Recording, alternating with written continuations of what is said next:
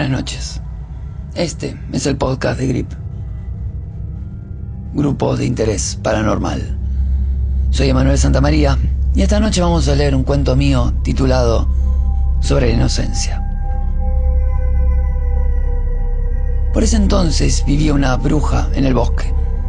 Y no se trataba de la típica vieja malvada de alguna leyenda pagana, con una historia trágica de niños desmembrados y demonios copulando en su cocina. No. Se trataba, sí, de una mujer mayor, muy mayor. No había nadie en el pueblo lindero al bosque que recordara los días en donde ella vivía en el pueblo. Pero sí había sido, según lo que ella misma contaba, en las pocas ocasiones donde hablaba de su pasado. Y, si bien tenía nombre, nadie la llamaba por aquel, sino que era conocida simplemente por la bruja del bosque o la señora del bosque. Como dije, esta bruja no daba miedo. Era una vieja adorable, de piel blanca y arrugas finas, ojos intensos y vivos. No había gatos negros ni verrugas. No viajaba en una escoba voladora, ni tenía un caldero burbujeante de aromas extraños. Era simplemente una señora que hacía favores y cuidaba niños. ¿Algún problema de salud?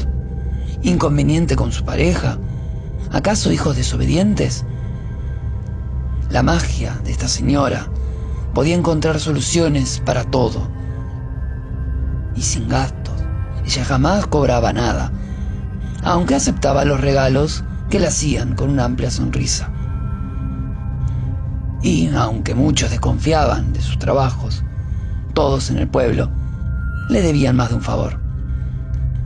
Su cabaña no era de chocolate, sino una simple construcción en madera con techos bajos. El interior era cálido, lleno de velas e inciensos, además de un sinnúmero de libros sembrados por todos lados en búsqueda de algún lector.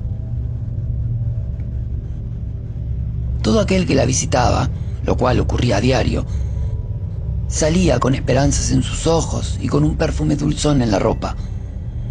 Lo que decía era verdad, y lo que realizaba efectivo. Los aldeanos aplaudían lo responsable y entregada que era la bruja.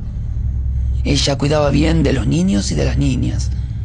Ella los hacía cantar y bailar, aún a los más pequeños que no hablaban ni caminaban. Sus manos eran mágicas, huesudas y arrugadas. Con ellas corría las cortinas de la cabaña para que nadie viera las flores y los juguetes que hacía aparecer de la nada. Aquellas manos de abuela acariciaban, hacían cosquillas, desabotonaban camisas y deslizaban vestidos. Y en aquellos días donde los cuerpos eran libres de telas, los niños corrían y jugaban, divertidos junto con la bruja. Ella recorría sus tiernos cuerpos con sus manos y lengua, les enseñaba a tocarse y a tocarla, le mostraba cómo jugar entre ellos y con ellas, y a crear besos ricos y húmedos. A veces, la bruja también se liberaba de sus ropas y jugaba con los pequeños. Entonces, su marchito y arrugado cuerpo quedaba oscuro en comparación con el fresco y brillante cuerpo de los niños. Eran días donde la bruja hacía cosas especiales, en los cuales su magia bailaba como colores de purpurina, haciendo reír y estornudar a los niños.